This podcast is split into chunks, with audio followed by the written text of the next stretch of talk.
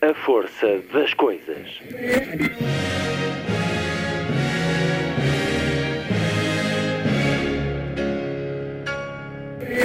Welcome to the 109th last night of the proms.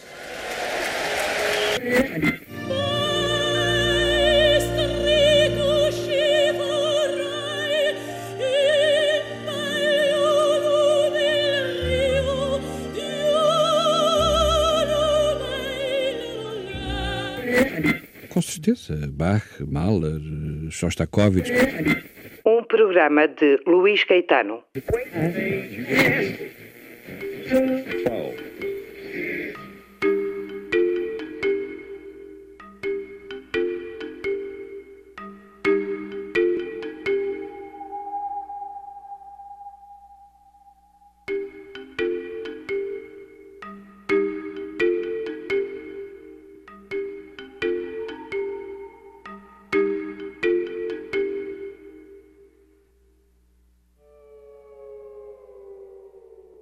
Força das coisas percorre hoje mil anos de história da Lisboa judaica.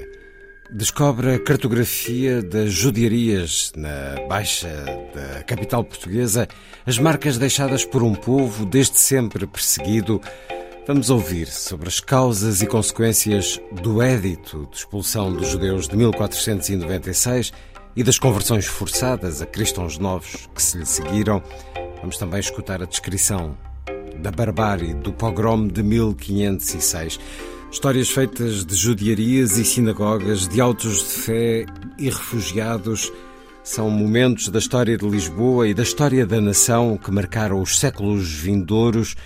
É meu convidado, Sérgio Luís de Carvalho, autor do livro Lisboa Judaica, uma extraordinária viagem pela nossa memória coletiva e por um legado que se mantém vivo. Acaba de ser publicado pela Parsifal. Proponho-lhe escutar certos do livro, por exemplo, os vestígios do judaísmo e do antissemitismo na língua portuguesa, nomeadamente os oriundos dos processos inquisitoriais. Uma conversa que vai também abordar uma discussão recente sobre antissemitismo em Portugal e a atribuição da nacionalidade portuguesa aos descendentes de judeus sefarditas, expulsos há cinco séculos. Sérgio Luís de Carvalho e a Lisboa judaica, em entrevista, já a seguir. A terminar o programa, como sempre, Lilliput, o pequeno grande mundo dos livros para os mais novos, aqui percorrido por Sandy Gageiro, hoje traz-nos um livro para acabar com preconceitos. Sábado, 17 de abril, muito boa tarde. Esta é a força das coisas.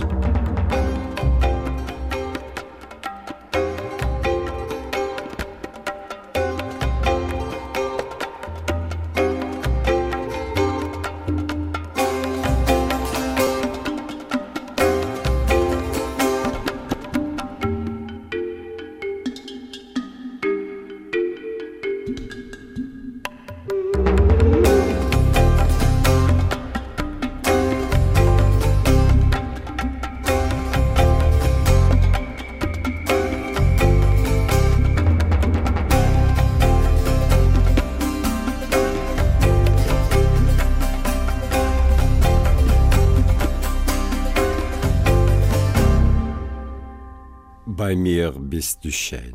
Música de Shalom Secunda, na interpretação de Isabel Jorge com o Sirba Octet.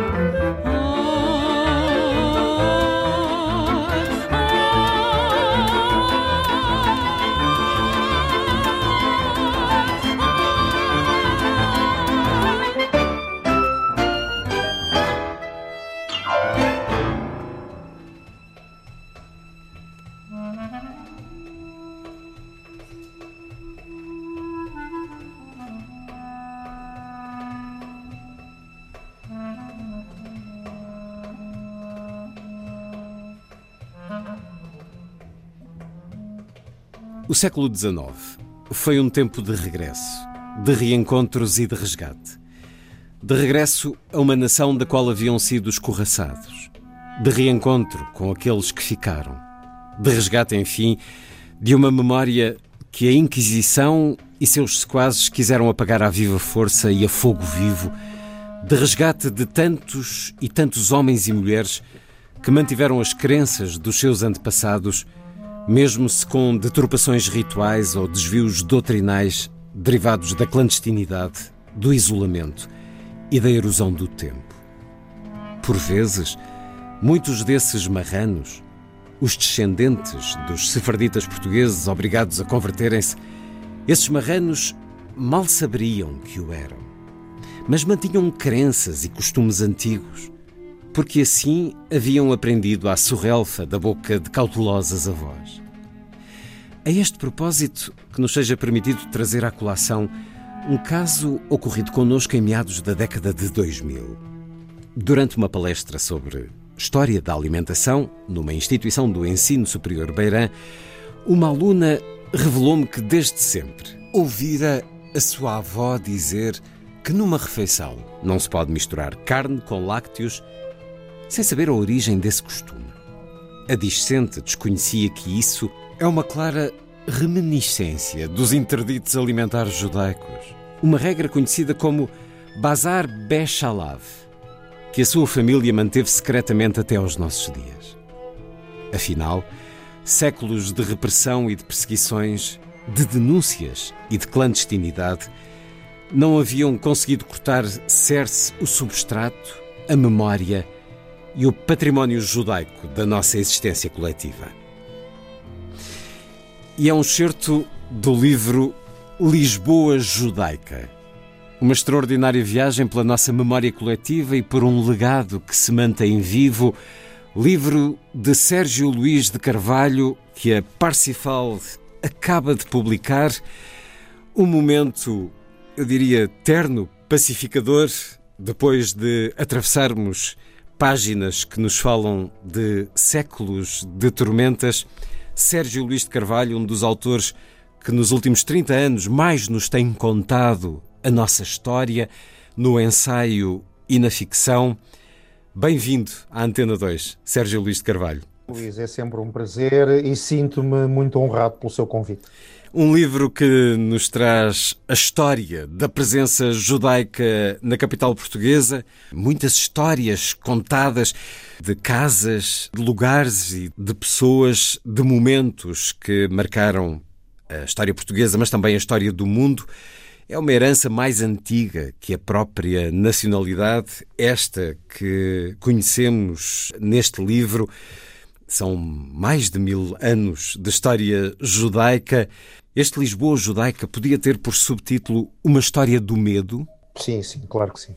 Uh, uma história do medo, uma história de um medo sempre presente, que só se começou a dissipar, tanto quanto é possível dissipar o medo, e nós vivemos numa época uh, atualmente em que o medo de velhos preconceitos volta novamente ao de cima, enfim. Podia ser uma história do medo, uma história de um medo contido uh, durante a medievalidade, já que os judeus, lisboetas e portugueses efetivamente eram tolerados, com todo o peso que a palavra tolerado implica, que estavam sempre numa situação de subalternidade, um, que não eram, e agora permita-se-me um anacronismo, não eram cidadãos de pleno direito. Para a Idade Média, o termo cidadão, na realidade, está desajustado, mas... Eram propriedade do rei, segundo aqui Eram propriedade do rei, sim, se bem que nós temos que relativizar para a Idade Média estes conceitos. No fundo, todos eram propriedades diziam... do rei, todas as pessoas. Todos eram propriedades do reis, mesmo os reis, aliás, na Idade Média portuguesa se definiam como os reis das três religiões. Hum. Na Idade Média esse medo é um medo sempre da subalternidade, é um medo sempre do preconceito alheio, é uma existência secundária. Não houve na Idade Média muitos pogroms em Portugal, muitas perseguições e muitas matanças. Houve um ou dois ensaios apenas.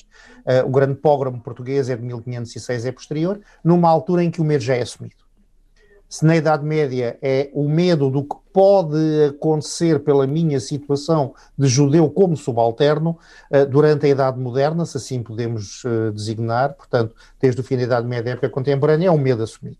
É, como, como eu digo aqui, de um, de um autor português, a medo escrevo, a medo vivo, hum. e é o medo da Inquisição, que é uma instituição de facto terrífica. A partir de século XIX, século XX, pronto, aí já há uma integração, que vem até hoje e esperemos que o medo não volte, claro. Havemos de falar eh, da questão do antissemitismo. Qualquer anti tem uhum. por objetivo provocar uhum. o medo no outro, no nosso semelhante. Sim, sim, sim, e tivemos claro. há relativamente pouco tempo, há pouco tempo, um, alguma questão à volta disso, mas devemos deixar isso para o fim da conversa, porque isso é uma conversa okay. do ano 2021, é uma questão do ano 2021, e este seu livro leva-nos, uhum. oh, tanto mais para trás, há marcas da cultura e da presença judaica no território que é hoje Portugal, desde o século IV, já na decadência do Império Romano. Aqui nos conta isso.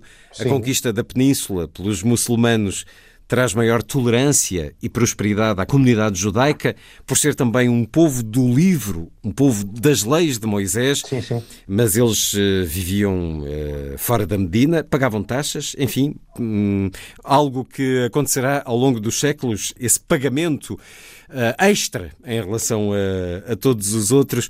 Com a reconquista cristã, uhum, uhum. os judeus integraram-se numa sociedade onde ocupavam cargos e serviços de relevo. Por exemplo, aqui nos diz, era judeu um médico de Dom Afonso Henriques. Lisboa Judaica de Sérgio Luís de Carvalho, um livro dividido em três partes.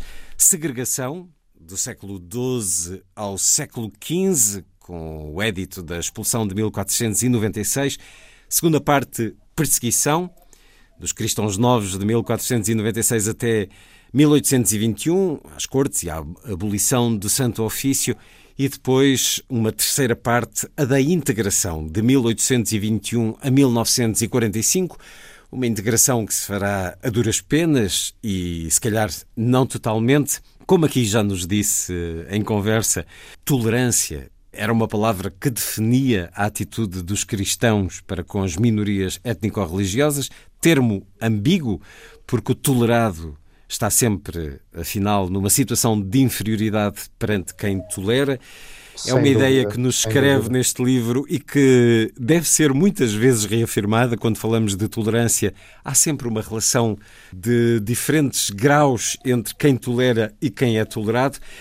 Ora, há uma grande interrogação, eu diria, dentro da história da humanidade, a de porque são os judeus um povo que durante séculos é dos mais perseguidos, é perseguido ao longo de toda a sua história, sendo que depois a história do século XX traz outras eh, questões de uma monumentalidade e bestialidade que nunca foram conhecidos e acabam por ter depois uma afirmação que também eh, está longe de ser consensual enquanto uh, povo de Israel.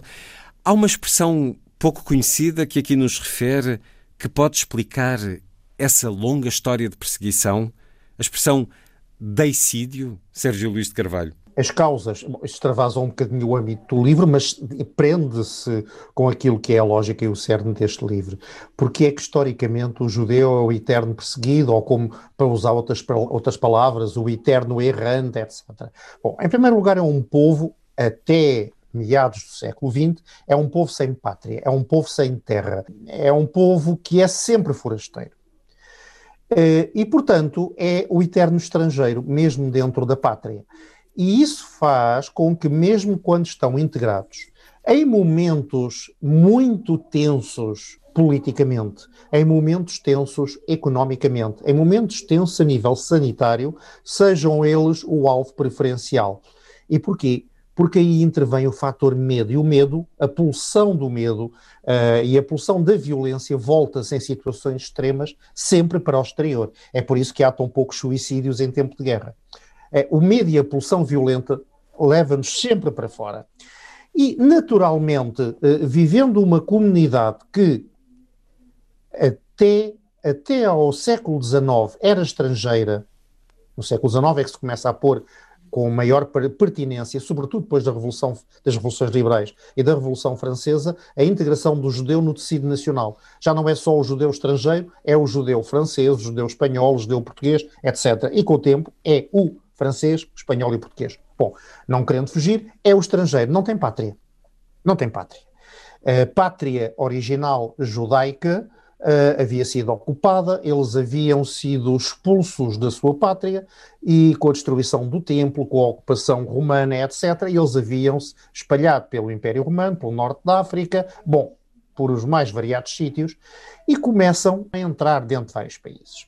Um segundo fator é uma causa que nós poderemos considerar um, mais endógena, ou seja, a, comunidade judaica, o judeu, tem tradições muito fortes, tradições muito arraigadas, hábitos eh, muito próprios e uma religião eh, multimilenar, é a primeira religião monoteísta da história da humanidade, e, portanto, eles próprios, sobretudo eh, nas suas camadas, nos seus segmentos, nas suas franjas mais ortodoxas, eles têm costumes que, sobretudo na Idade Média, pareceriam estranhos. Convém lembrar que a Idade Média é uma época, uh, por vezes muito maltratada e muito injustamente maltratada, mas é uma época que busca muito a ordem. E busca a ordem também socialmente, cada um no seu lugar e um lugar para cada um.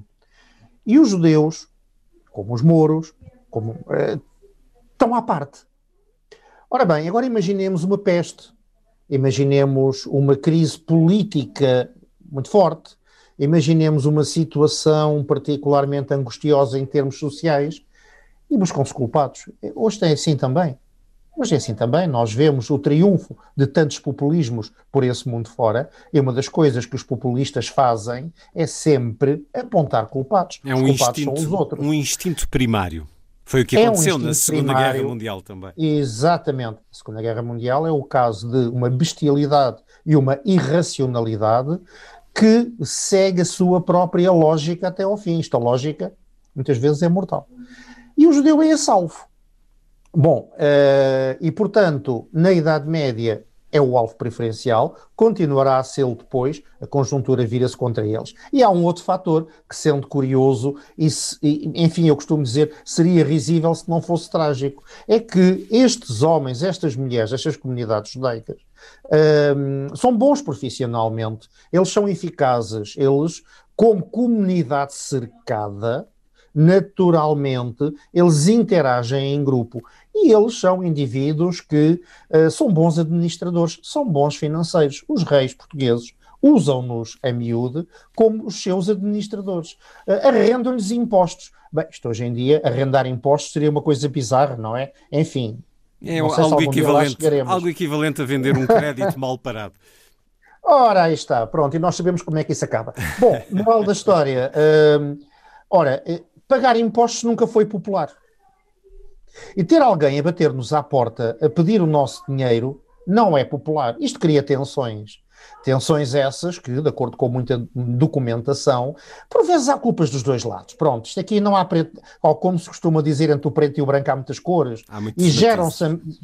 Exatamente, porque vamos lá ver uma coisa: um, um judeu que tem de cobrar os impostos aos seus vizinhos cristãos que ao longo da vida sempre o, já nem vou dizer humilharam, sempre o subalternizaram, sempre o olharam de soslaio.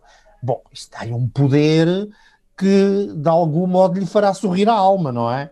E, portanto, há, há tensões entre estas duas comunidades uh, que explodem muito frequentemente em momentos de crise. Não é por acaso que o grande pogrom de 1506 surge na sequência de vários meses de fome e de peste a corte nem está em Lisboa, está em Almeirim, e aquilo tem roda livre para correr mal. Uh, e é sempre assim. Estava a falar consigo, Luís, agora. Estava a lembrar-me, por exemplo, de um caso que uh, todos nós já ouvimos falar, é o célebre caso Dreyfus em França, uhum. no século XIX.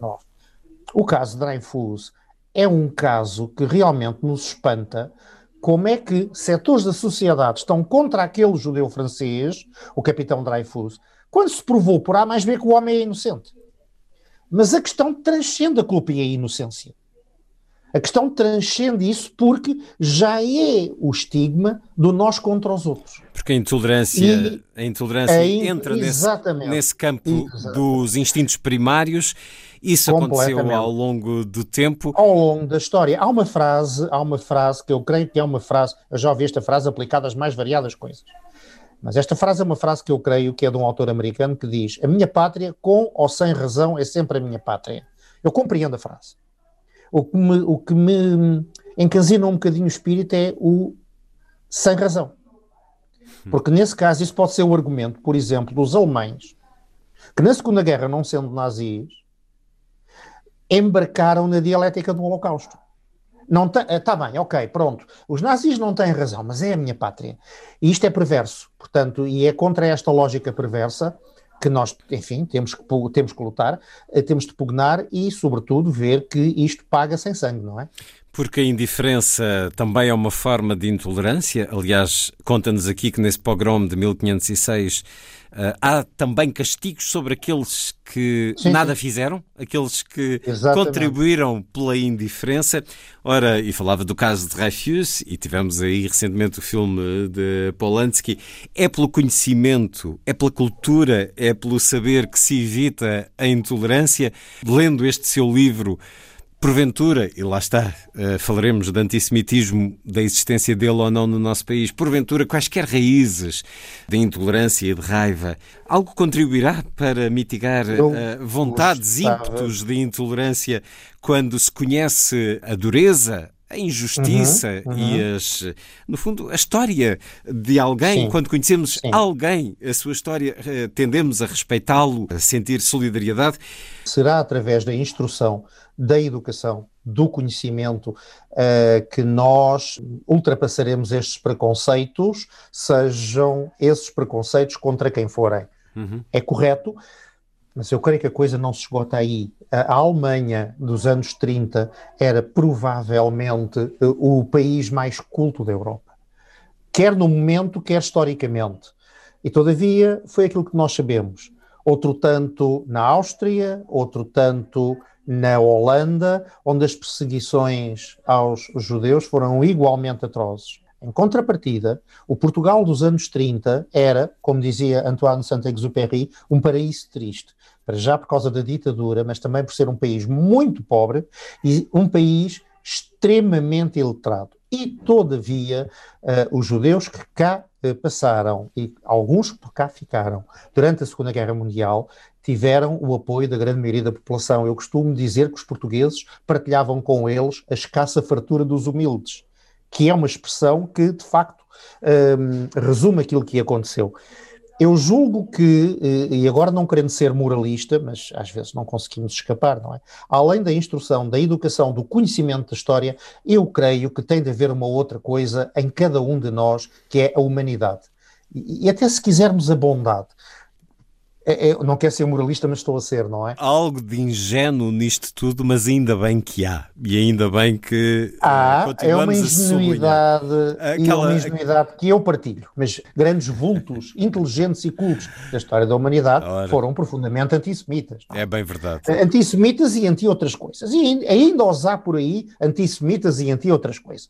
Um livro que nos conta muito do que é ser judeu no nosso país, mas na Península Ibérica, os judeus sefarditas, para além é. dos ashkenazis, que são os judeus da Europa Central, tê-los muitos a quando uh, os refugiados da Segunda Guerra Mundial, um livro que nos avança ao longo dos séculos por essas comunidades que foram estabelecidas em judiarias dentro da cidade de Lisboa Lisboa tinha uma comuna de judiarias. Parece-me que grande parte da Baixa de Lisboa era ocupada por essas judiarias. Onde é que, caminhando hoje pela cidade de Lisboa, estamos nesse chão das judiarias? Sérgio Luís de Carvalho. Não, não resta muito. Uh, não resta muito por causa do terremoto. Bom, a judiaria de Alfama. A judiaria de Alfama, que ainda existe, aliás, o beco da judiaria, ainda existe lá a torre, que salvo em torre de São Pedro, uh, que era uh, a chamada judiaria de Alfama. É aquela que mais ou menos, neste momento, coincide, grosso modo, com a malha daquilo que era a judiaria medieval. Era uma judiaria pequenina, era uma judiaria que teria duas ruas só. Uh, a grande judiaria desapareceu com o terremoto, é ali para as bandas da Madalena, o livro descreve a confluência das ruas, portanto, era ali à volta da Rua dos Fanqueiros, da Madalena. Depois havia uma outra, mas já desapareceram, uma outra judiaria, uma terceira judiaria, onde é agora mais ou menos a zona do Carmo, mas isso escusamos de andar de lupa, porque não vamos aí encontrar grande coisa. Curiosamente, curiosamente, uh, encontramos os sítios eh, onde as coisas foram bastante mais trágicas. Por exemplo, a Igreja de São Domingos e o Largo de São Domingos, ainda lá estão, praticamente como eram na Idade Média, eh, mais ou menos como eram antes do terremoto, e assim, foi um lugar de tragédia. Eh, no programa de 1506, pensa-se que terão morrido até 4 mil pessoas. Foram 3, 4 dias de massacres. Onde é o Teatro Nacional neste momento eh, era o Palácio dos Estaus, que era a sede da Inquisição em Lisboa e eh, a principal sede inquisitorial no país. E depois temos outros espaços curiosos. Se eu disser aqui, Luís, Travessa de Noronha, muito pouca gente sabe onde é a Travessa de Noronha. A Travessa de Noronha ao pé do, de São Mamed, ali ao pé do Príncipe Real, e foi um dos sítios onde a solidariedade uh, dos portugueses e dos judeus portugueses durante a Segunda Guerra Mundial mais fez sentido. Mais fez sentido. Ela era, era lá que era a cozinha económica, onde os uh, judeus refugiados iam matar a fome. De frente era o hospital, o hospital judaico, onde tantos foram tratados eh, depois, mais tarde, veio a ser um hospital especializado em ortopedia e agora aquilo está desativado. Aliás, aquilo é uma zona com uma fortíssima pressão imobiliária, infelizmente. Esses espaços subsistem. Depois, os espaços dos autos de fé. É curioso, nós passamos tão, muito rapidamente da solidariedade e da bondade para uh, a tragédia, não é? Os espaços dos autos de fé, que eram o Rocio, eram também o Praça do Comércio, o Torre de Passo, e depois, ao pé do chafariz, de, ao pé do chafariz do Rei, que ainda existe, há ali um largo onde está o, atualmente o Museu do Fado, e esse largozinho aí também existiu a alguns autos de fé. Onde se sente mais, onde eu quase que diria que se cheira, é de facto ali o Beco da Judiaria em Alfama. Era a judiaria de Alfama, eh, uma das Era a judiaria quatro judiarias que foram sendo edificadas ao longo do século XIII, uh, Nem sempre coincidentes. nem, nem sempre coincidentes. A principal era a Judiaria Velha, ou a Grande, nessa tal parte, Sim. Rua dos Fanqueiros, Rua do Ouro, Rocio, Rua do Comércio, sinal da atividade dos judeus portugueses, presumo. Depois a Judiaria da Alfama, a Judiaria da Pedreira, ali na zona do Largo do Carmo, e uhum. a judiaria das, das na, mais ou menos na zona da Rua do Ouro. Nós estamos aqui a falar basicamente do que é hoje a Baixa de Lisboa, o coração da cidade, mas a Lisboa uhum. de então era bastante diferente. Ali sim, à volta sim, do sim, castelo e da muralha, tudo o que era, era para baixo era uma zona de quintais. E temos aqui até era... muitos desenhos no livro que nos mostram é. isso. Uhum, uhum. A zona vinha do castelo, vinha do castelo até ao rio, depois alargava-se quer para leste, quer para o oeste, para a zona oriental, portanto Alfama e um pouco mais mais para além, não chegava. Mais tarde começou a chegar mais até Marvila e na zona ocidental, uh, bom, Belém e tudo isso estava já fora de portas. Uh, a muralha fernandina que, que delimitava uh, ia até onde hoje é a Rua do Alecrim e a Rua da Misericórdia, creio que não estou a errar na rua e, e, e, não era muito mais do que isso. E até ao Rocio, a muralha fernandina ia até ao Rocio, por isso é que se chama ainda hoje as Portas de Santo Antão, porque havia de facto ali umas portas, e só lentamente é que começou a galgar depois para aquilo que hoje é uh, os restauradores, a Avenida da Liberdade, era obviamente uma Lisboa muito mais pequena. Esta estrutura de comuna e judiarias funcionava como uma cidade dentro da cidade, ou enfim, uma, uma comunidade dentro da cidade. Havia liberdade para os judeus praticarem a sua fé, exercerem uhum. a sua justiça própria, a sua educação, as suas estruturas uh, comerciais, financeiras. Era a forma como se organizava uma cultura com características próprias para que não entrasse em conflito ou era um gueto, uma segregação?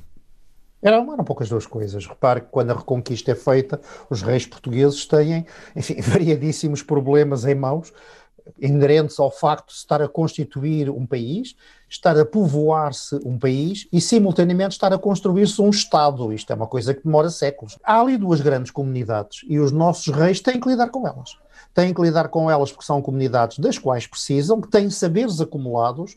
Uh, os judeus têm um saber muito próprio, uma cultura própria. Os árabes, os, os mouros, digamos assim, também dão contributos importantíssimos. E como é que se lida com isto numa época em que a religião é um esteio tão importante e aqueles dois grupos são grupos de religiões que não são que são toleradas, pronto. Uh, ainda por cima, no caso dos judeus, haver aquele, aquela acusação reiterada de deicídio. Bom, e a solução que eles fizeram, uma solução tipicamente medieval, é a solução da busca de ordem, a busca de uma ordem social. E então o que sucede é, como o Luís muito bem disse, criam-se comunidades dentro da comunidade. A vasta comunidade cristã, que depois tem ali duas outras comunidades, a comunidade moura, não vamos agora falar dela, e a comunidade judaica. Como é que isto interage? A solução é uma solução tipicamente medieval, a tal busca da ordem. Quando houver mais de X famílias, ok, nesse caso, constrói-se um bairro próprio. Esse bairro, obviamente, é a judiaria, como era a moraria para os moros. É curioso que as judiarias tinham, de facto, uh, estruturas próprias.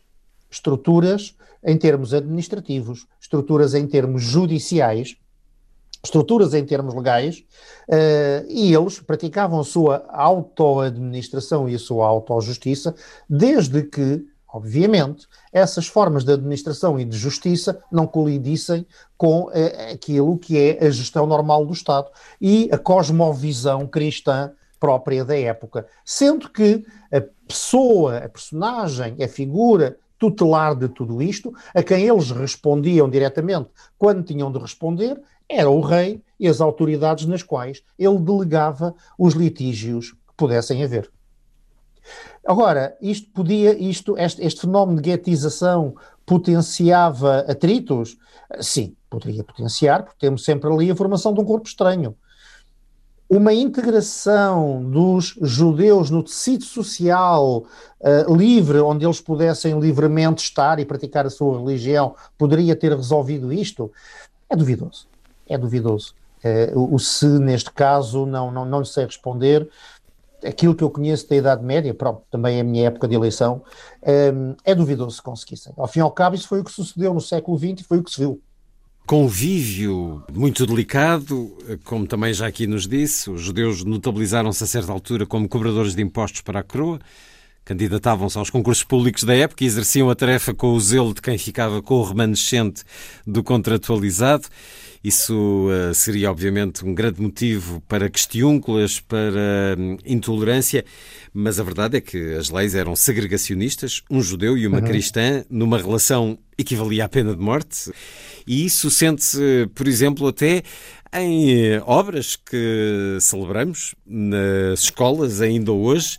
E não deixa de ser eh, curioso nestes dias em que ouvimos falar de uma proposta de contextualização para eh, questões raciais nos maias de essa de Queiroz.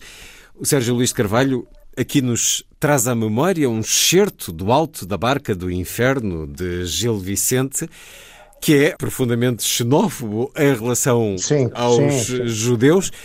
E note-se que no alto da barca ele também dizia mal de tudo. De tudo e mais alguma coisa. Leio aqui este certo. Diz o Sérgio Luís Carvalho, claro que a imagem dos judeus saía muitas vezes prejudicada, sendo desde logo apontados como causadores de quaisquer atos tidos como negativos para o povo. A figura do judeu que em 1517 Gil Vicente retrataria no alto da barca do inferno é disso subsidiária, sendo aí descrito como alguém que só pensa no dinheiro e que comete sacrilégios nos dias santos cristãos. E depois dá-nos esse certo. Diabo, esta barca é do barqueiro. Judeu, passai-me por meu dinheiro. Diabo. E o bode? Há cá de vir? Judeu. Pois também o bode há de vir. Diabo. Que escusado passageiro. Judeu. Sem bode, como irei lá? Diabo. Nem eu não passo cabrões. Judeu. Eis aqui quatro tostões e mais se vos pagará. Por vida do semi fará que me passeis o cabrão. Quereis mais outro tostão? Parvo. E ele mijou nos finados na igreja de São Gião e comia a carne da panela no dia de Nosso Senhor e aperta ao Salvador e mija na caravela. Diabo, sus sus, demos à vela, vós, judeu, ireis à toa que sois muito ruim pessoa. Ora, aqui temos aquilo que poderá, talvez, numa aula, uh, ser, obviamente, contextualizado por uh, bom senso, Uh, sim, sim, não, sim. não necessariamente com um processo social para o impor, como tudo claro. na vida, as coisas, quando são discutidas e ensinadas, devem ser contextualizadas, mas hum, já Claro, não me claro. recordava deste certo, mas como diz, Gil Vicente disparava em todas as direções. A conversa com Sérgio Luís de Carvalho, Lisboa Judaica, o livro que a Parsifal acaba de publicar, um livro e uma história que é profundamente marcada por esse édito da expulsão de 1496. É a grande marca da história judaica no nosso país, Sérgio Luís de Carvalho. Essa conversão É, forçada, é, esses sim, batismos, sim, eh, esses É, nascimentos de- dos cristãos novos. É curioso que em 1517, quando Gil Vicente eh, escreve o Altas Barcas, oficialmente não havia judeus em Portugal há 20 anos. Não é? Porque já tinham sido ou expulsos, já tinham saído ou já tinham sido convertidos à força. Obviamente ninguém acreditava na conversão forçada.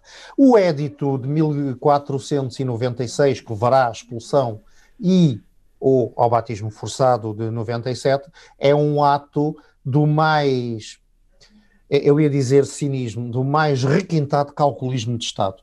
Eh, E o que é extraordinário é que nós compreendemos perfeitamente a lógica que está por trás. O rei Dom Manuel eh, está perante duas forças que quer conciliar eh, de, de qualquer modo, que é, por um lado, ele quer casar com a filha do- dos, reis de, de- dos reis de Espanha neste caso Castelo e Aragão. Porque isso faz parte do seu jogo de geopolítica. Ele quer tornar-se a figura tutelar da Península Ibérica e para isso ele precisa daquele casamento. Mas para conseguir o casamento, ele tem que concordar com uma cláusula que lhe é imposta, que é para eu casar contigo, tu tens de expulsar do reino os mouros e os judeus. E isto é uma equação diabólica, não é? Do semifará, como diria o nosso mestre Gil. E o rei não quer expulsá-los. Os mouros, enfim, não faziam uma grande diferença, não tinham o peso económico e administrativo que tinha a comunidade judaica, e mais a mais não são problema, porque os mouros, basta passarem o Estreito de Gibraltar estão em terra sua. Não, não levantavam um problema, portanto saíram tranquilamente. Agora, os judeus é complicado, porque os judeus não tinham para onde ir. Eles já tinham sido expulsos de Espanha uns anos antes, o que fez com que crescesse imensamente a comunidade sefardita em Portugal. Porque além dos judeus portugueses anteriores, também se juntaram muitos judeus espanhóis. O que é que se faz àquela comunidade? Expulsa-se. Mas Dom Manuel não os quer expulsar. Dom Manuel precisa deles, precisa dos seus, eh, dos seus, dos seus cabedais, do, do seu dinheiro, do seu saber e do seu potencial. Então faz uma coisa que é de um enorme calculismo político, mas que em termos sociais faz uma cicatriz aqui, abre uma ferida no reino que é tremenda. Ele tenta, ele determina a expulsão dos judeus sob penas severas, impossibilita os meios para que eles saiam e depois, com a alegação de que eles não saíram e ao mesmo tempo não se quiseram batizar, então regimenta-os e faz um batismo forçado. E quando acaba o batismo forçado a esmo no Rocio, a conclusão é: pronto, o problema está resolvido, quem ficou foi batizado. Claro, nós estamos já a ver o que é que isto deu.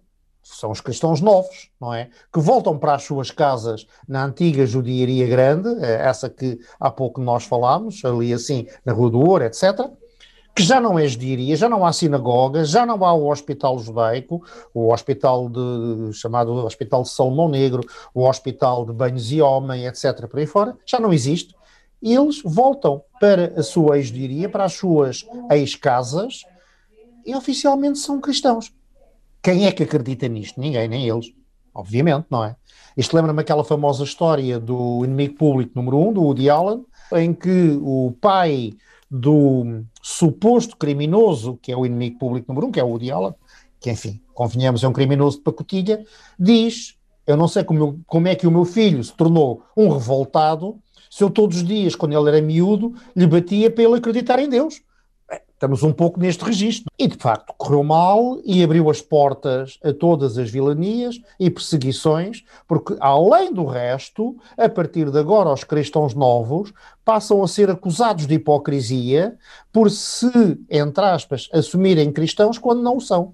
Portanto, isto tem tudo para correr mal, como é óbvio. E essa, esse édito de expulsão é, eu não vou dizer que é o pecado original, porque ele já vinha de longe, Mas é ali a grande, a grande quebra, a grande ruptura que se vai arrastar por mais de 300 anos.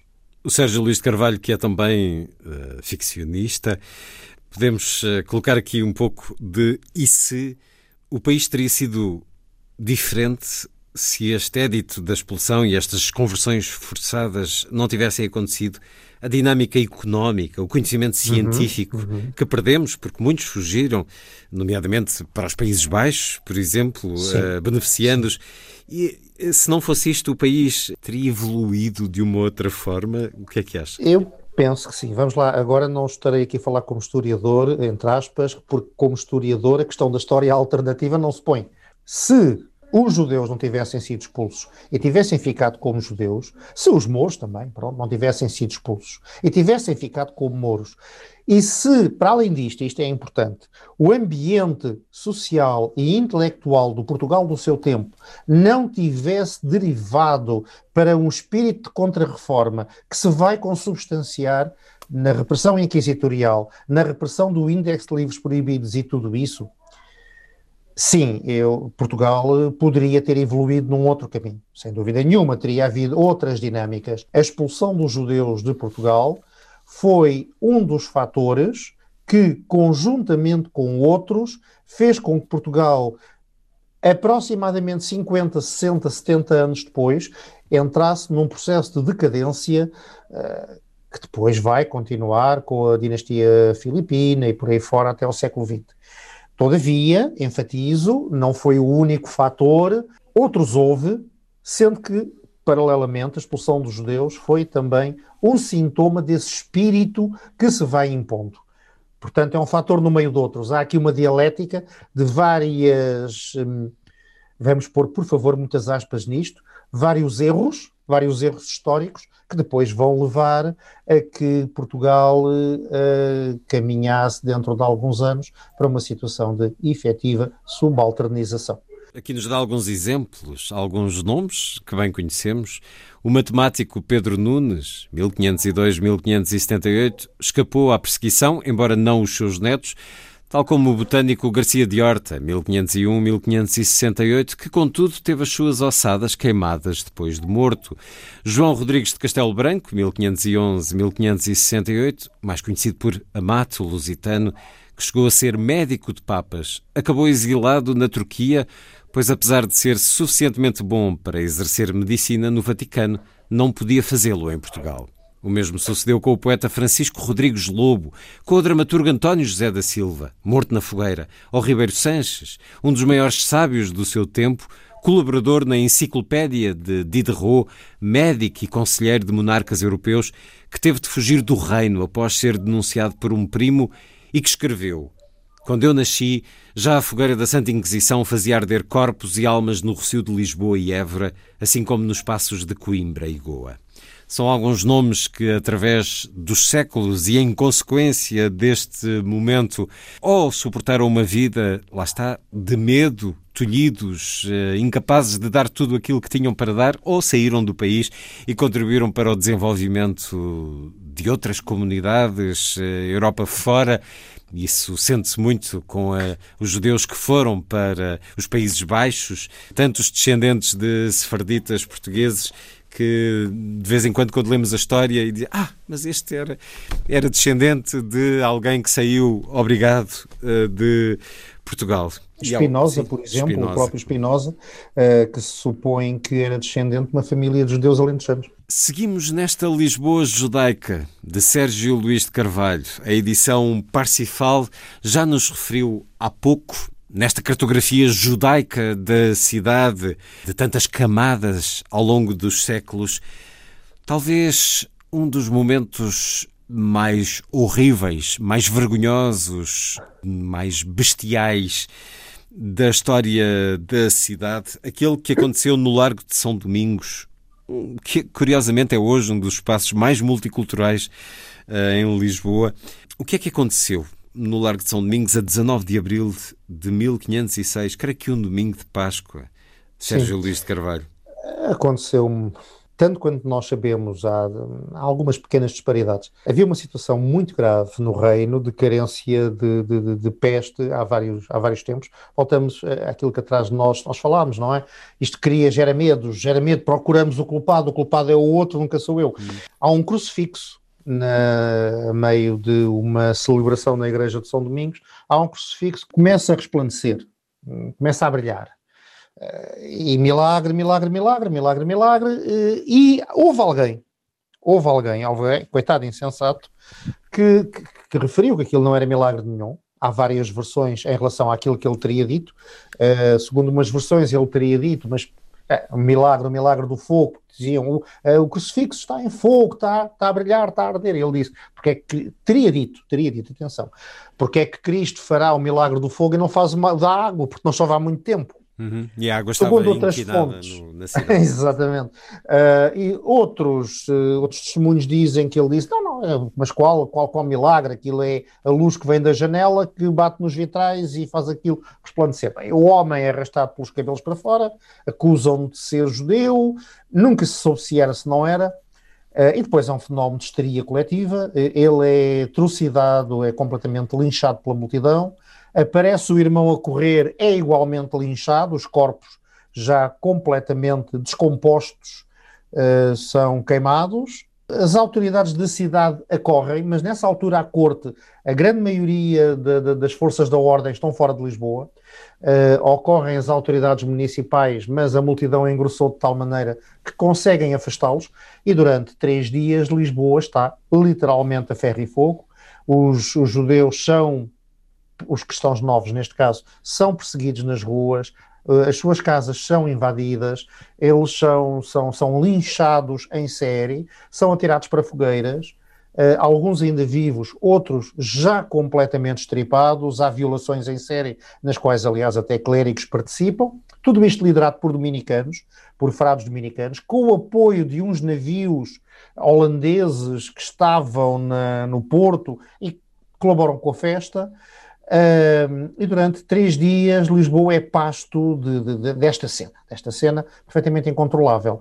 E hum, só quando o rei manda uh, dois nobres, dois fidalgos a Lisboa à frente de um conjunto substancial de tropas, é que tudo isto termina, tudo isto é subjugado em, em horas.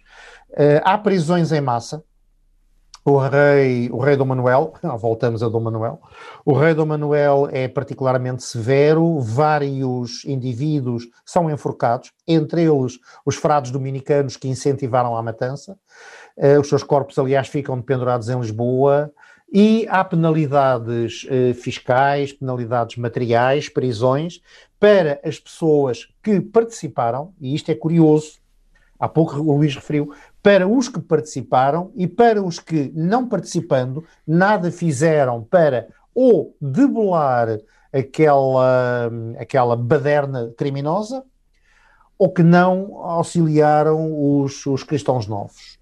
Aliás, Lisboa teve também algumas penalidades administrativas, perdeu algumas isenções que tinha, que mais tarde serão novamente repostas.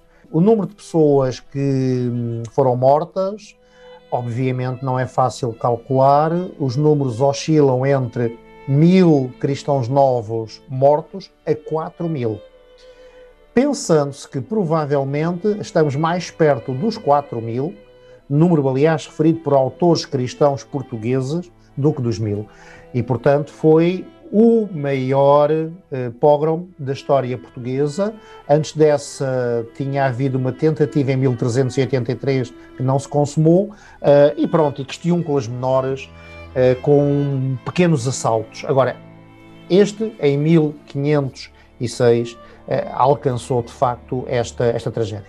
É uma história de um diabo à solta nesses dias, uma história tenebrosa e de barbárie que marca de uma forma terrível a história portuguesa, a história da capital, mas o que vai acontecendo ao longo do tempo, ao longo dos séculos, tem também estas marcas da barbárie.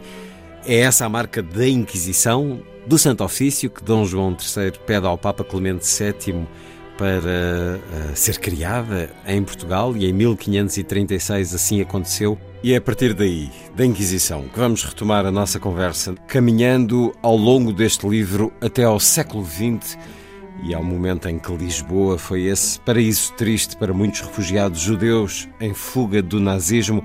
Vamos também refletir sobre a existência ou não de antissemitismo nos nossos dias, na sociedade portuguesa. Sérgio Luís de Carvalho, autor de Lisboa Judaica. Voltamos à conversa depois da música.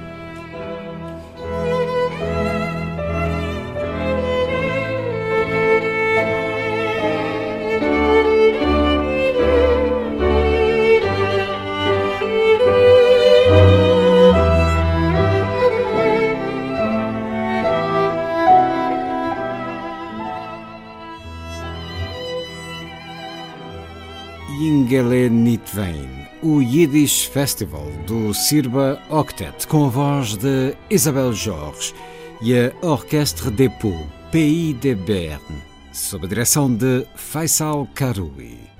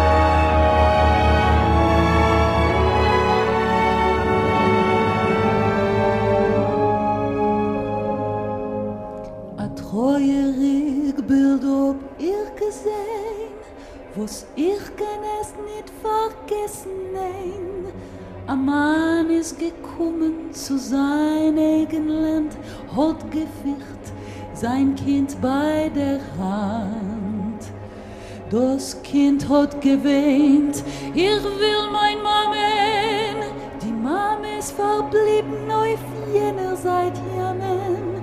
Der Tate hat gezechtelt, geweint und geklockt und zu sein Kind gesorgt.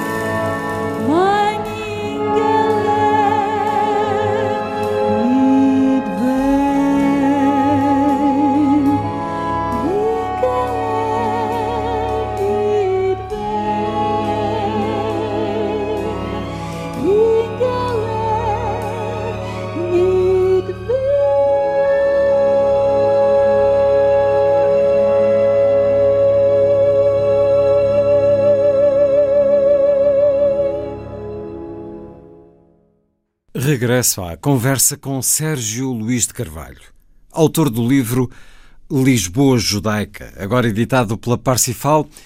Ficamos no momento em que é criada a Inquisição, o Santo Ofício. Leio aqui mais um certo sobre essas marcas de antissemitismo que permanecem, por exemplo, na língua portuguesa e de que não nos damos conta muitas vezes.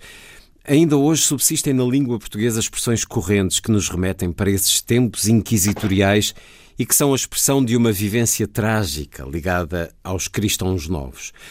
Usámo-las cotidianamente sem desconfiar da sua origem e, por vezes, do seu real significado. Vejamos algumas.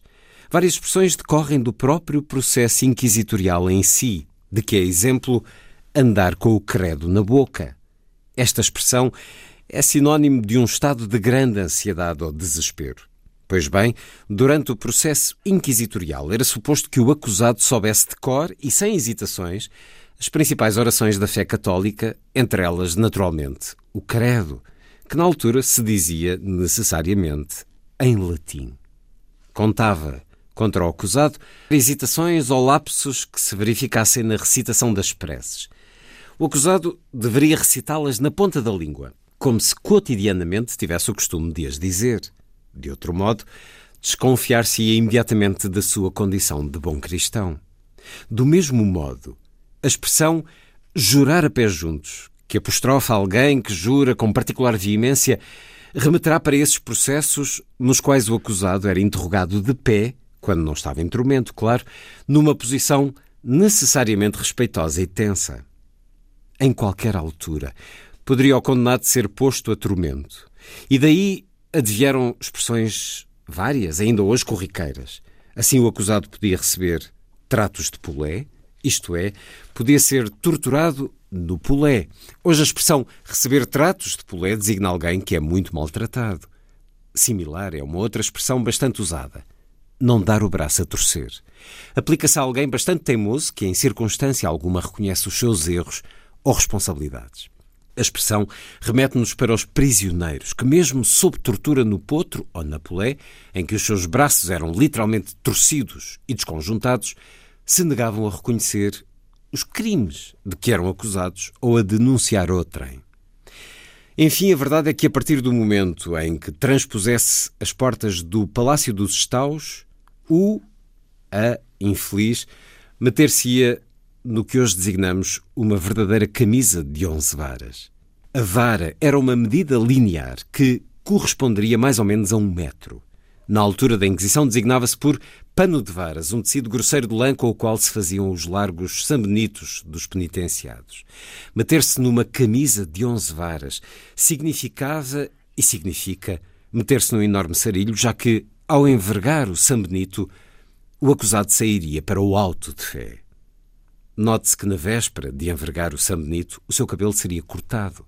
Assim ficava literalmente com a careca à mostra, ou seja, ficava desmascarado, sendo essa a asserção que hoje se dá a essa expressão. A partir desse momento, o condenado era relaxado à justiça secular. Curiosamente, o termo relaxado indica atualmente uma pessoa frouxa ou fraca, alguém sem rigor e sem precisão. Não custa perceber, na cínica entrega, relaxamento, à justiça secular, o momento em que o acusado estava numa situação de extrema fraqueza. A expressão enfiar a carapuça por seu turno quase que decorre da anterior. Designa alguém que assume, em princípio, a contragosto, uma crítica, uma sugestão, uma acusação. Ora, é crível que tal dito remeta para a mitra que os penitenciados teriam igualmente de colocar quando fossem a auto de fé. E assim tão tristemente ataviado, lá seguia o infeliz para o referido auto de fé, no qual enfrentaria, na pior das hipóteses, a fogueira. Enfim, era um verdadeiro batismo de fogo. Expressão demasiado lírica para um ato tão vil. Curiosamente, esta expressão associa-se, as mais das vezes, aos campos de batalha e aos cenários bélicos nos quais os soldados se estreavam nas artes da guerra. Era o seu batismo de fogo. Todavia, parece que o batismo de fogo terá mais a ver com essa terrível cerimónia em que, Na mente da populaça e dos próprios inquisidores, os cristãos novos tinham finalmente o seu batismo na vera fé, no meio das chamas purificadoras. Sabemos que alguns condenados não eram queimados vivos, sendo previamente garrotados. A frase apertar o torniquete, que se refere a uma situação em que alguém aperta o cerco ou limita os movimentos e a liberdade de alguém, terá origem nessa situação. Como se sabe, o garrote é uma corda que é posta em torno do pescoço e que é apertada por um torniquete. O condenado morre por asfixia. É possível que na mente popular o acusado pensasse na morte da bezerra durante os dias que antecedessem o alto de fé.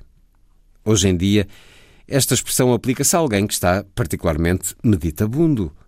Ora, antigamente era comum designar-se a tora por bezerra, já que era da pele desse animal que o livro sagrado judeu era feito. Essa pele era tecnicamente designada por velino, uma forma superior de pergaminho, por ser uma pele mais suave, fina e acetinada, com o qual se faziam os códices e os textos mais importantes. Aliás, isso mesmo se constata em alguns processos inquisitoriais em que a Tora surge com tal designação popular.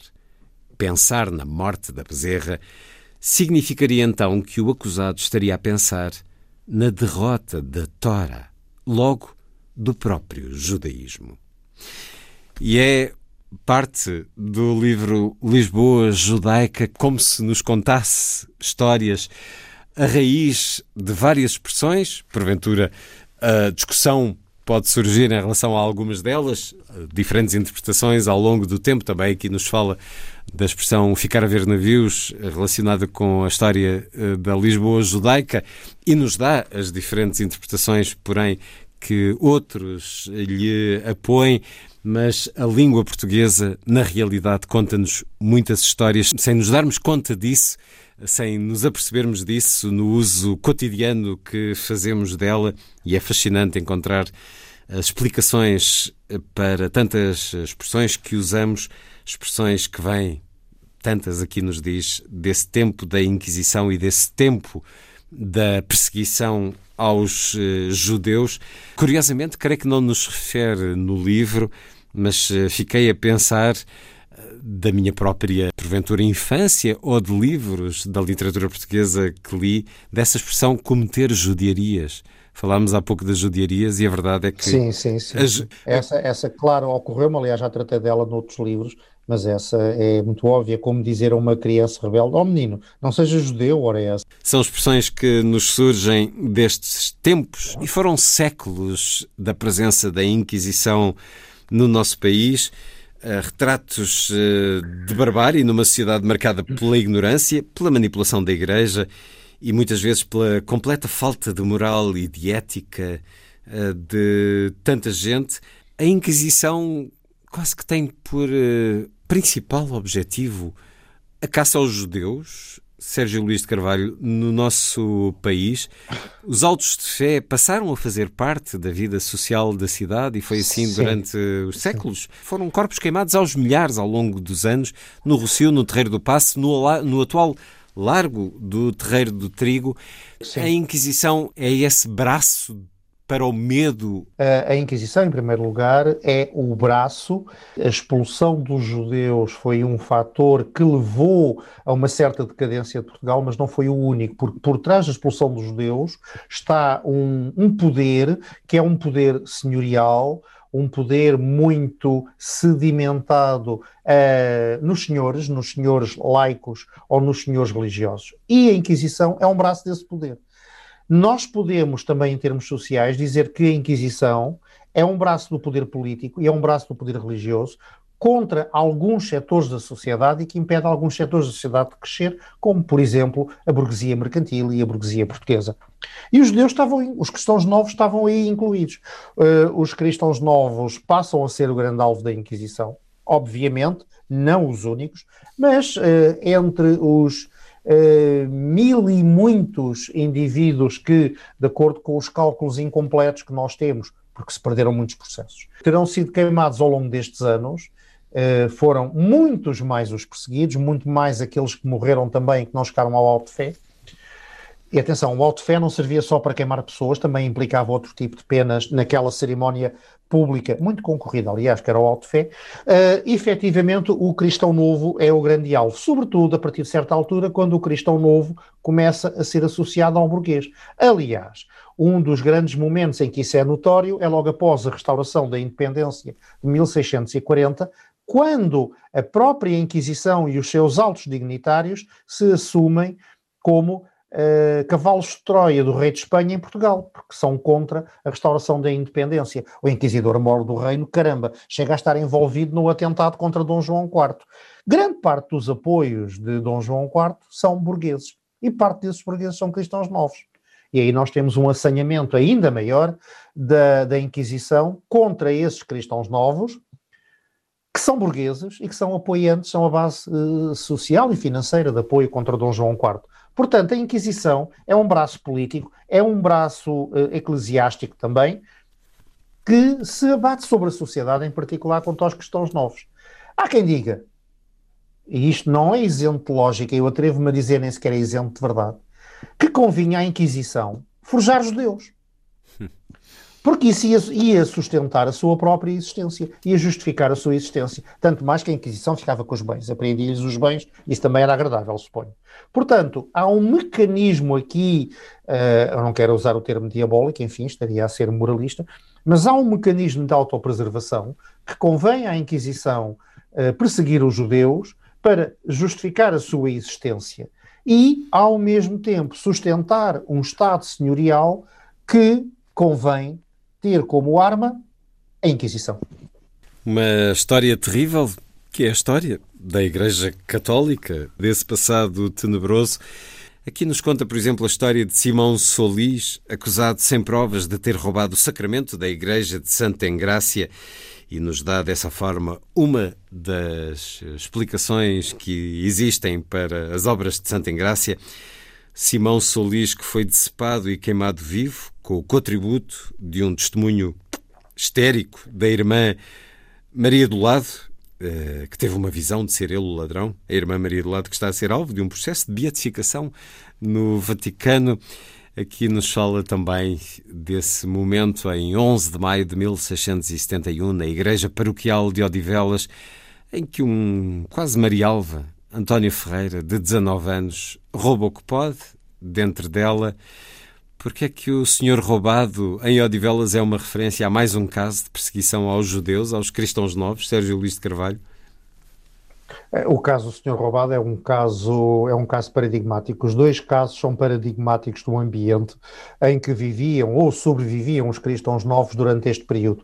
Uh, Solis era efetivamente judeu. O processo é é um processo completamente, para já, à partida, nasce torto em termos de, de, de, de, direito, como tudo aquilo que se relacionava com o processo inquisitorial. Depois metem-se pelo meio intrigas, invejas, assuntos de saias, é, é um caso tenebroso que acaba muito mal e que mesmo na altura é alvo de muitas críticas, porque uh, as culpas do, do, do Solis não estavam de todo uh, provadas, comprovadas, certas, aliás, nada apontava para que fosse, mas enfim.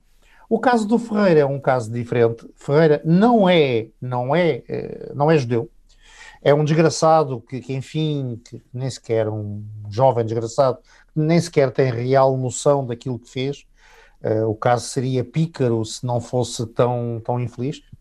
Agora, o que é interessante é que, havendo um roubo de, de, de, de obras sacras e do, do Santíssimo, etc., os primeiros acusados, os primeiros apontados a dedo são logo os judeus.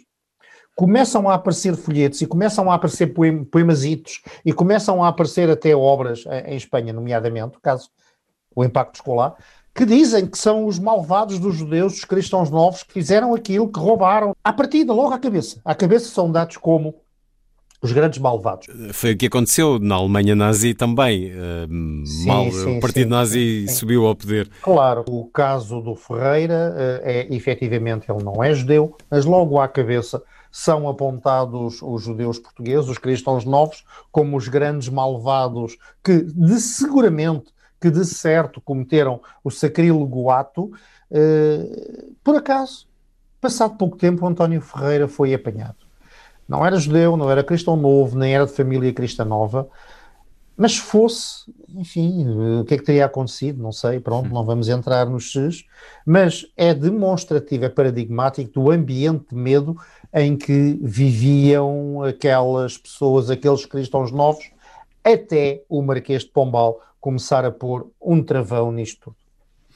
E depois a Carta Constitucional de 1826, que declara que ninguém pode ser perseguido por motivos Exato. de religião. É a partir de meados do século XIX que os judeus começam a respirar melhor em Portugal, sim, em Lisboa, nomeadamente, Sérgio sim, Luís de Carvalho. Sim, sim. É, é, é, a partir já começa a haver um alívio depois de Pombal. Pombal torna a Inquisição praticamente uma instituição moribunda. Uh, corta-lhe as, as vasas, os judeus começam a voltar, começam a ter alguma atividade. Inclusivamente, no princípio do século XIX, haverá queixas uh, junto da Inquisição de cerimónias rituais, cerimónias religiosas que se faziam em Lisboa e a Inquisição já nem sequer tem força para agir. Em 1821, com a Revolução Liberal, a Inquisição é finalmente extinta, aquilo era um corpo morto já. Uh, a Constituição de 1822 e depois, mais tarde, a Carta Constitucional de 26 já garantem a liberdade religiosa, enfim, com limitações. Com limitações. Uh, não, havia, não podia haver templos abertos para a rua, etc, etc. E finalmente a Constituição de 1911, então sim, uh, pugna completamente por uma liberdade religiosa que, felizmente, vem até aos nossos dias. Com alguns acidentes pelo meio, enfim, há um antissemitismo uh, em alguns setores da sociedade que de vez em quando se manifesta, mas, enfim, uh, a partir da Revolução Liberal, a partir do Marquês de Pombal, reforçado pela Revolução Liberal e ainda mais reforçado depois pela República, assistimos então efetivamente à liberdade religiosa. Em 1916 é inaugurado o Hospital Israelita de Lisboa. Em 1904 é inaugurada a Sinagoga de Lisboa, a atual, creio. Um, sim, sim. Um, os judeus estão cada vez mais inseridos na vida pública. Estamos a falar em finais do século XIX, princípios do século XX. Há situações de antissemitismo equivalentes, por exemplo, ao que vai acontecendo em França?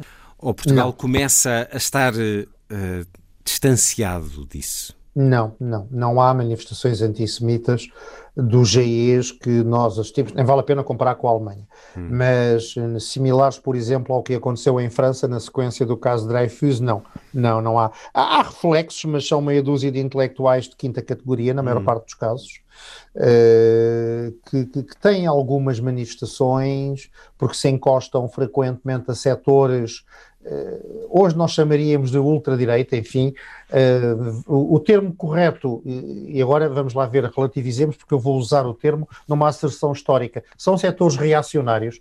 Reacionário aqui como reação ao liberalismo, reação à democracia, reação à Revolução Francesa, considerada como a origem de todos os males, portanto, reação nesse sentido. Alguns setores que manifestam alguma virulência uh, contra os judeus, nomeadamente uh, alguns setores do integralismo lusitano, António Sardinha, etc., será talvez o mais destacado, mas é residual, é residual e nunca atinge de forma alguma nem na própria intelectualidade a dimensão do que tiver, do que teve, por exemplo, o, a Action Française, a ação francesa em França, uh, não, de facto e na Segunda Guerra Mundial, esses setores, enfim, vão ali jogar um bocadinho, uh, setores muito minoritários, diga-se, vão ali tentar jogar um bocadinho na, na, na vitória do eixo, organizam-se em torno de algumas revistas uh, onde o, o, seu antissemitismo, não vou dizer que anda à solta, porque havia censura, mas manifesta-se, sem dúvida nenhuma, mas são sempre setores marginais, são sempre setores residuais entre a intelectualidade e entre, uh, entre a própria Igreja também, apesar da Igreja Portuguesa ser conservadora, enfim, não é como um todo antissemita, nem perto disso, e entre a população isso não, não, não, não, se manifesta. Os portugueses nessa altura tinham do judeu uma imagem mitificada e surpreendiam-se quando viam que afinal os judeus que vinham da Europa Central durante a Segunda Guerra Mundial não tinham chifres nem rabo bifurcado. É um momento absolutamente marcante no mundo, a Segunda Guerra Mundial, e é imensa a vaga de refugiados judeus a fugir da barbárie nazi. Nesse tempo de humanidade enlouquecida, Lisboa assumia-se como esse paraíso, esse paraíso triste, como lhe chamou Saint-Exupéry. Há um vislumbre dessa época em plena Segunda Guerra, num, é mais um excerto que leio do seu livro. A vida em Lisboa não era fácil. Limitados no exercício profissional, sobreviviam as mais das vezes de biscates e pequenos trabalhos, contando sobretudo com o apoio da comunidade israelita de Lisboa e de outras instituições congêneres que com aquela comunidade cooperavam.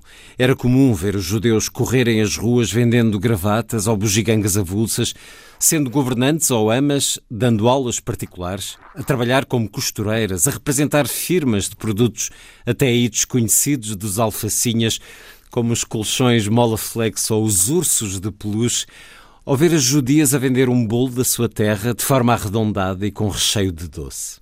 Mais tarde, os lisboetas substituiriam o doce por creme de pasteleiro e crismaram-no de bola de Berlim, por motivos evidentes.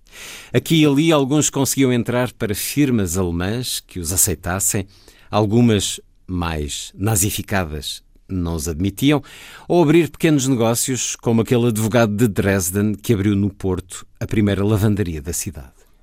As limitações laborais tinham a ver com o grande protecionismo que o governo impunha, dificultando as autorizações de trabalho, proibindo o trabalho por conta de outrem, para que estes, alegadamente, não tirassem trabalho aos portugueses. Estas limitações, que sob um certo prisma podem ser compreendidas, acabaram, todavia, por impedir o acesso ao mundo laboral nacional de pessoas altamente qualificadas, como eram muitos dos refugiados. Quase todos saíram do país após o fim da guerra.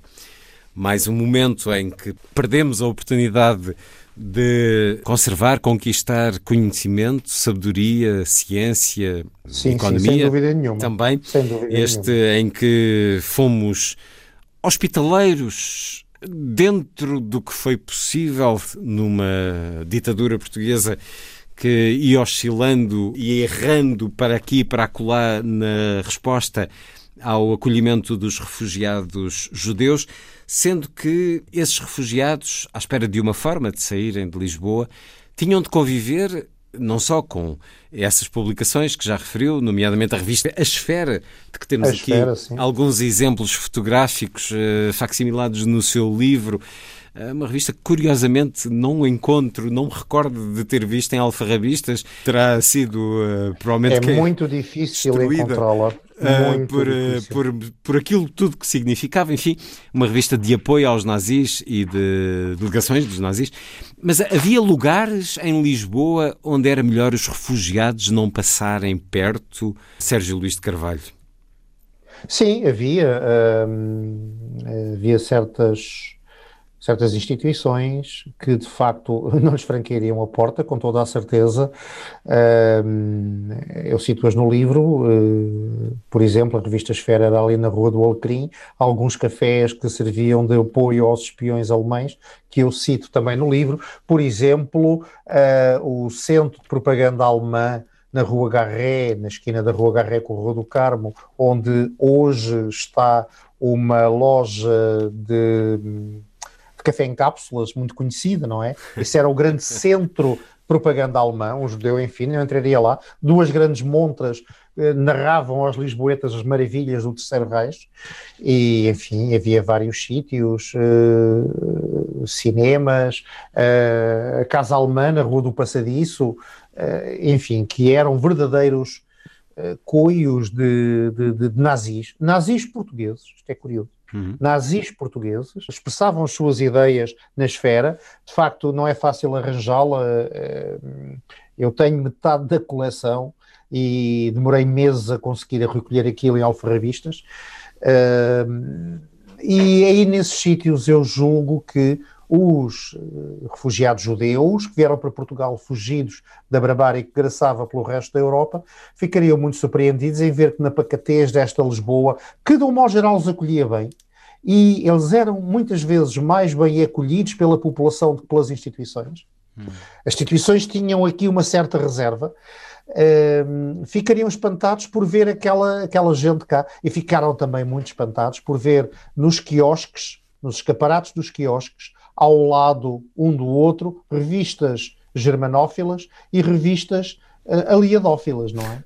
E isso era algo de particularmente interessante. A esfera aparecia ao lado do mundo gráfico, que era a sua contrapartida aliadófila, e que podiam ouvir estações de rádio completamente pró-nazis, como a Rádio Lusa, e depois podiam ouvir a BBC com uh, aquele célebre locutor, uh, o Sr. Fernando Peça, a uh, fazer as suas diatribes anti-hitlerianas. Certamente tudo isto ia abolir muito com a mente daquela gente que vinha para cá encontrar eu não digo fartura, porque Portugal era um país pobre, mas até uma fase adiantada da guerra encontravam uma ausência de racionamento e encontravam uma população pobre, mas que os acolhia de um modo geral bem.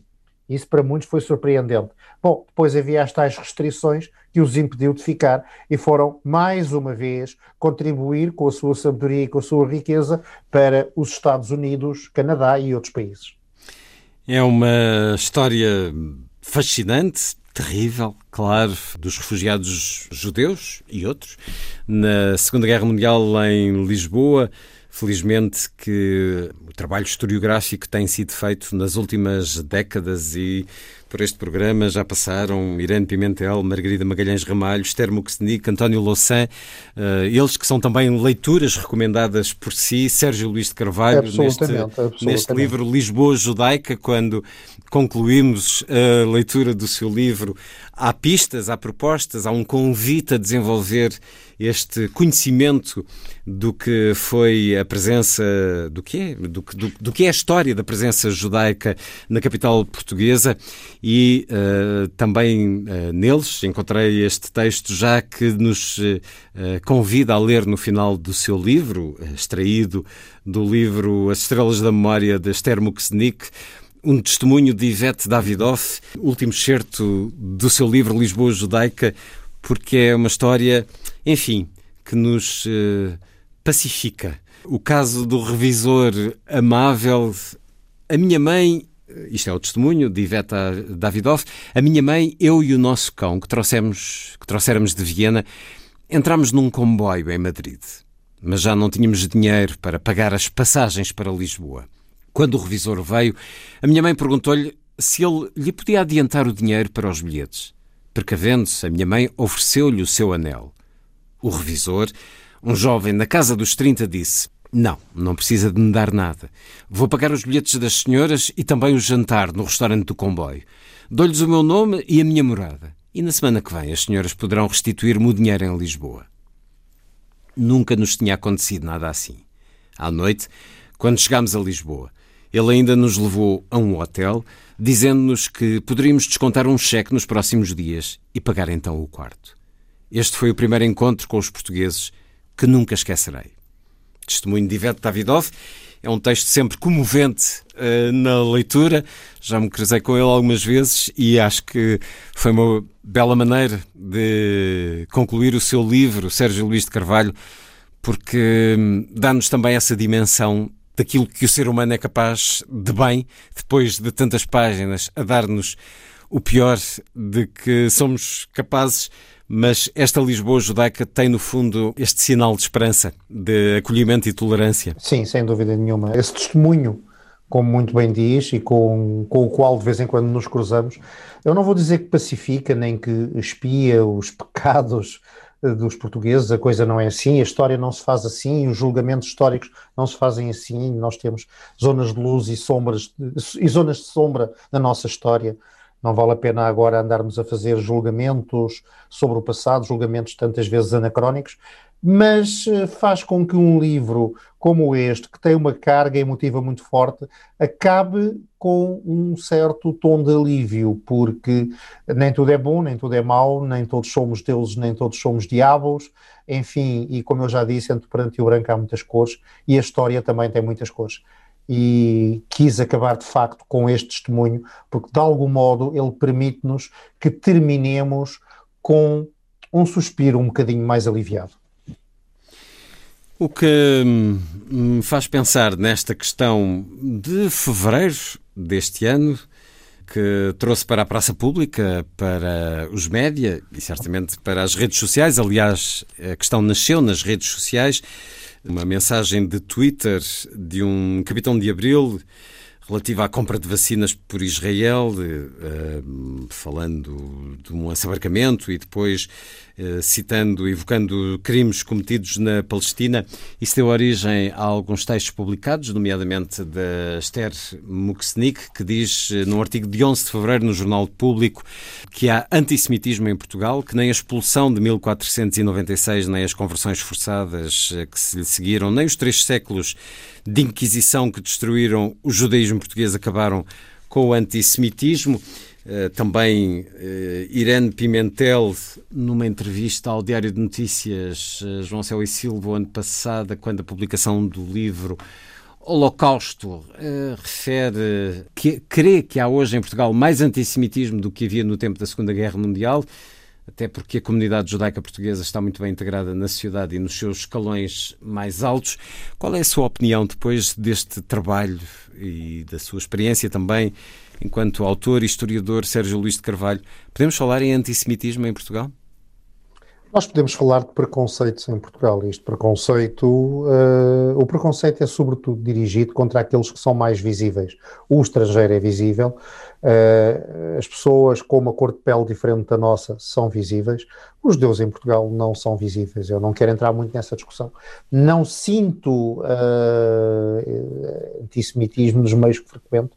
Eu sou professor, passam-me todos os anos pelas mãos dezenas e dezenas de alunos, e se eu perguntar aos meus alunos, e são alunos dos anos terminais de secundário, uh, eles nem sabem o que é antissemitismo. Se lhes perguntar o que é um judeu, eles sinceramente passam completamente ao lado. Portanto, eu não diria que existe um antissemitismo se quer larvar em Portugal. Da minha experiência, repito, da minha experiência, não sinto isso. Agora, há uma velha máxima muito sábia que é nem sempre, nem nunca.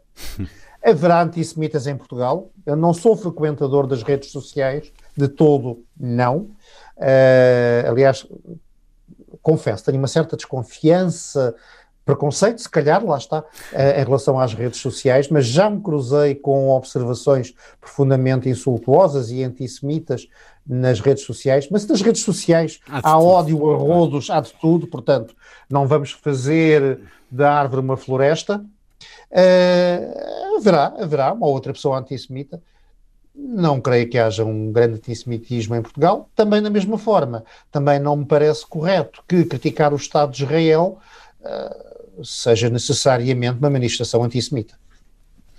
E há também a questão recente deste governo ter decidido atribuir nacionalidade portuguesa aos descendentes de judeus sefarditas que uh, foram portugueses até à expulsão, não, não ser necessário uh, viverem, creio que, dois anos no nosso país para receberem essa uhum, nacionalidade. Uhum. Esta ideia de justiça após séculos é meritória, na sua opinião?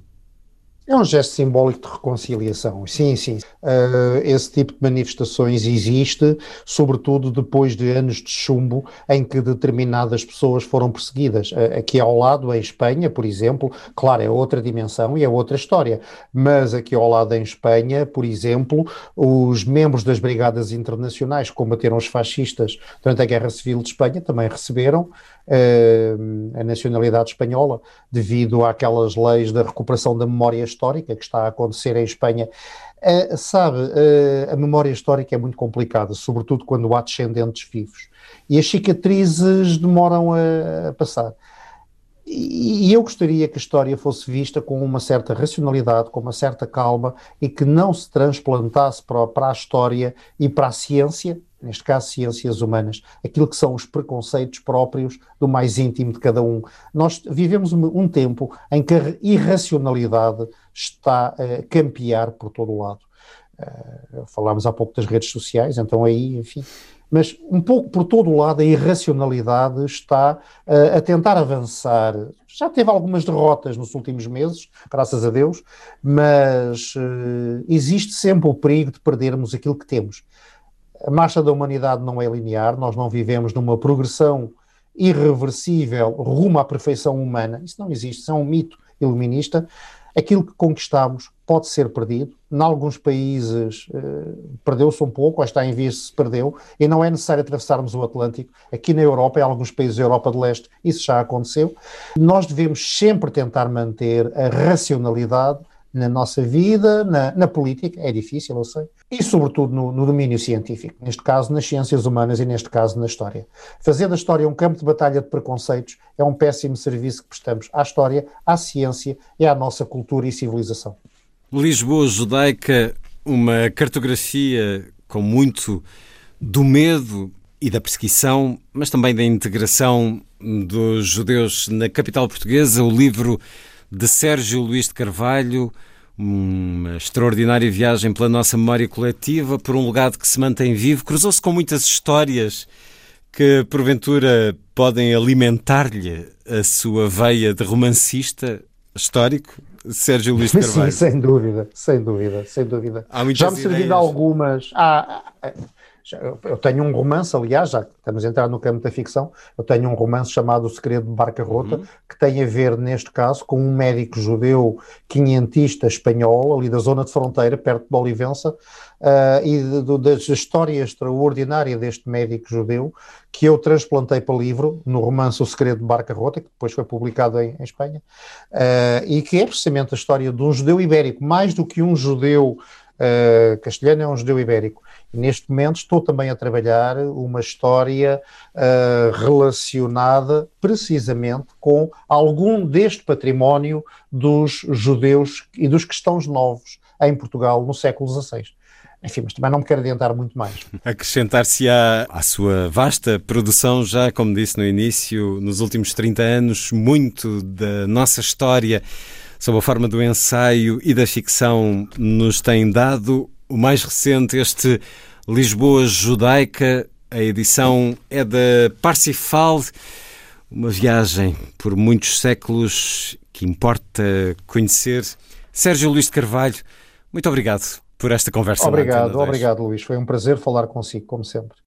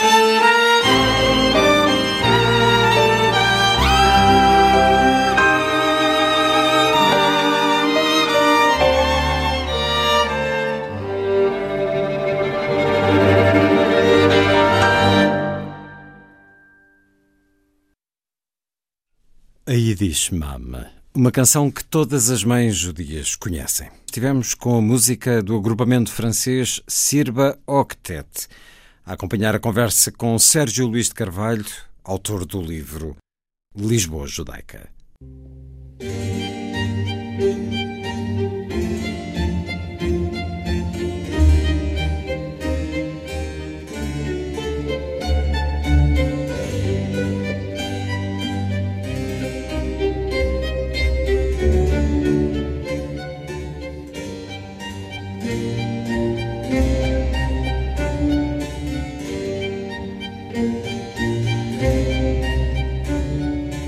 A força das coisas.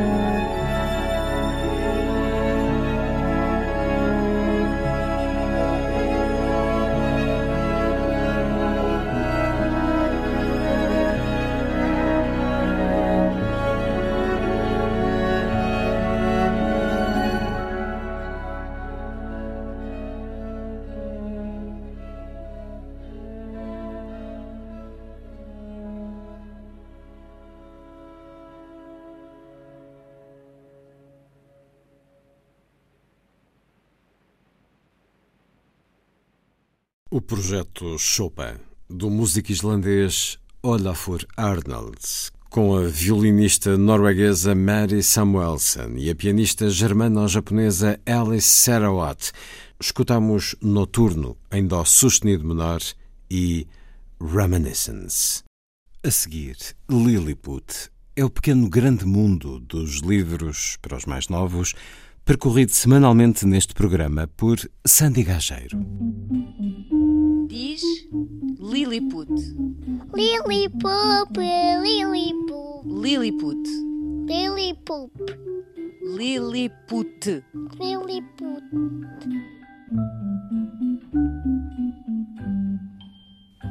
Elina Ellis criou um livro para acabar com os preconceitos sobre as pessoas mais idosas. Diz a autora que, quando somos crianças, todos os adultos parecem muito velhos, mas ser mais velho não significa ser chato ou deixar de namorar ou de dançar, por exemplo. A verdade sobre os avós mostra que a idade não impede que as pessoas sejam surpreendentes e que desejem ser felizes. And this is actually quite a funny book because the words in this book are not at all what the pictures are. So the words are telling one story and the pictures are telling something completely different. But let's open the book and see what it says. Alice quebra com os estereótipos sobre a terceira idade e quer celebrar esta fase da vida com alegria. É uma ilustradora premiada, nascida na Ucrânia, vive e trabalha em Cambridge, no Reino Unido, onde se graduou em ilustração de livros para crianças. No seu trabalho usa tanto os meios digitais como os tradicionais e ilustra livros seus e de outros autores. Em Portugal, A Verdade sobre os Avós é editado pela Fábula da Chancela 2020. Agora vamos ouvir o certo de um livro que ainda não tivemos a oportunidade de referir aqui em Lilliput. O mais importante, ele já está a conseguir. Pensar um pensamento em que os círculos quadrados existam. O mais importante, disse ela, é pensar o pensamento. Acabamos de ouvir Joana Bertolo, lendo para o projeto Leia em Casa. Ela que é a autora de O Museu do Pensamento, um museu especial porque se dedica a compilar e a proteger um bem essencial. O Guia Miguel vai conduzir-nos pelos meandros do pensamento. É de facto um livro especial com ilustrações de Pedro Semiano e Susana Diniz. A escritora e dramaturga Joana Bertolo nasceu em Lisboa, é licenciada em Design de Comunicação na Faculdade de Belas Artes de Lisboa e doutorada em Estudos Culturais pela European University Viadrina, na Alemanha. Publicou na editorial Caminho já vários romances e livros de contos.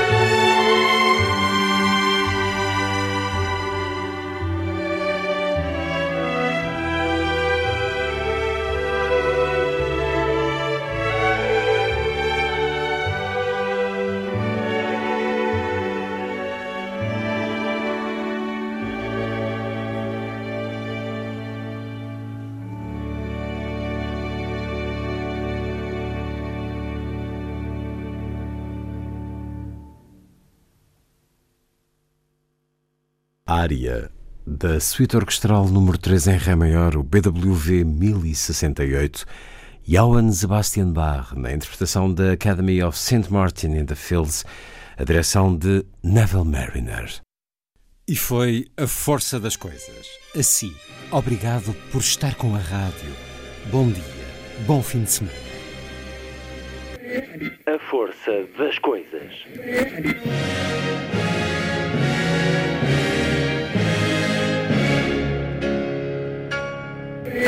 Welcome to the 109th last night of the proms.